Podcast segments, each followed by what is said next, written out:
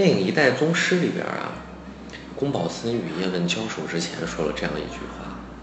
我们今天不比手法，我们来比想法。”啊，今天呢，我就跟大家来对比一下中外动漫作品在创作当中思路的一个差别。首先，我们来说美国的动漫作品。美国的动漫作品呢，它呢都非常注重一个创新性，还有娱乐性。啊，它呢有很多标新立异的改编，比如说呢。把这个睡美人的故事改编成了怪物史莱克，啊，还有把哈姆雷特的故事改编成了狮子王，还有对这个中国经典的故事花木兰的一个全新改编，啊，他们呢完全颠覆了原有的故事，啊，里边有非常非常多的很幽默的对白，啊，还有很出彩的这些小配角，比如说花木兰的小蟋蟀，狮子王里边的鹏鹏和丁满，让整个电影的娱乐性呢非常的足，但是呢。它在一个讲热闹的一个故事的同时，还向我们传递出了它的一个普世价值的一个的一个体现。那美国的这个动漫作品当中呢，很多都会讲一个小人物，通过自己的努力自爱，然后最后成功的逆袭，其实就是美国梦的一个精神体现。啊，还有关于一些社会问题的关注，比如说怪物公司。它其实就是影射出了现在社会对于儿童的一个冷漠，呼吁我们呢更多的去关心孩子们。而日本的这个动漫作品呢，它呢很注重写实，它的很多人物呢让人觉得非常的真实，刻画呢也非常的细腻。那它通过这个岛国民族独特的情细腻情感来描述每一个唯美的故事，它体现出很多的人文关怀，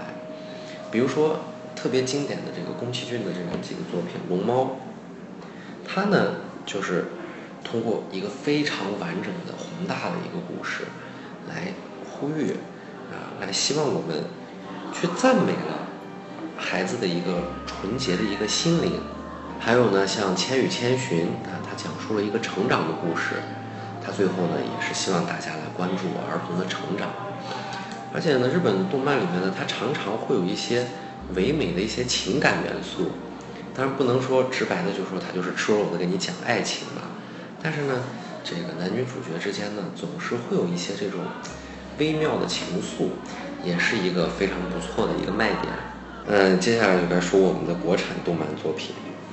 我们的国产动漫作品呢，非常注重就是传统美德的教化、道德教育，还有百科知识的灌输啊，比如说。我们的这个蓝猫淘气三千问，自古英雄出少年，这些动画作品呢，它都是完完全全从儿童教育知识这个出这个角度出发的，它不注重娱乐性，也不注重它的这个艺术造诣啊，是为了这个教育而服务的，说教的成分比较多啊，然后呢，导致了一个什么原因呢？创新性明显的不足。我们的大部分的这个形象它是脸谱化的，比如说，男孩出来肯定是穿一个背带裤，女孩出来肯定是扎一个蝴蝶结，老太太出来就是拄拐棍儿，然后坏人一定是贼眉鼠眼的，妈妈出来一定是穿一个裙子的，还有就是整个它的故事呢，就是为了最后那几句说教而服务的。还有一个呢，就是国产动漫作品呢，它只讲义不谈情啊，你看国产动漫里边。绝对没有一点点的这个关于爱情的描写，啊，因为他们可能觉得这个东西会教坏孩子。当然，这一这一点我觉得比较好，就是国产动漫呢，它绝对是健康的，它绝对看不坏孩子，因为主角也正直，也没有任何乱七八糟的东西，啊，还还全是教育性的东西，所以呢，这个我觉得国产动漫还是看不坏孩子，这点还是很值得肯定的。所以呢，我们最后来总结一下。美国的动漫作品呢，它呢注重一个娱乐性、创新性，还有对它这个普世价值观的一个宣扬，它是好看的。而日本动漫作品呢，它注重写实，注重讲一个好的故事，来体现它的一种人文关怀，它也是好看的。而中国的动漫作品呢，绝大部分啊，它是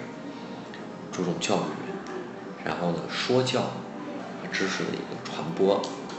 它绝大部分呢是不怎么好看的。前两天呢，我看到了一句官话，我在这里把它改编了一下。这个西方动画片呢，它以感性的满足、物质的追求为至善和幸福，而中国的动画片认为真正的幸福不在于食色之欲，在于道义的无愧啊！谢谢大家。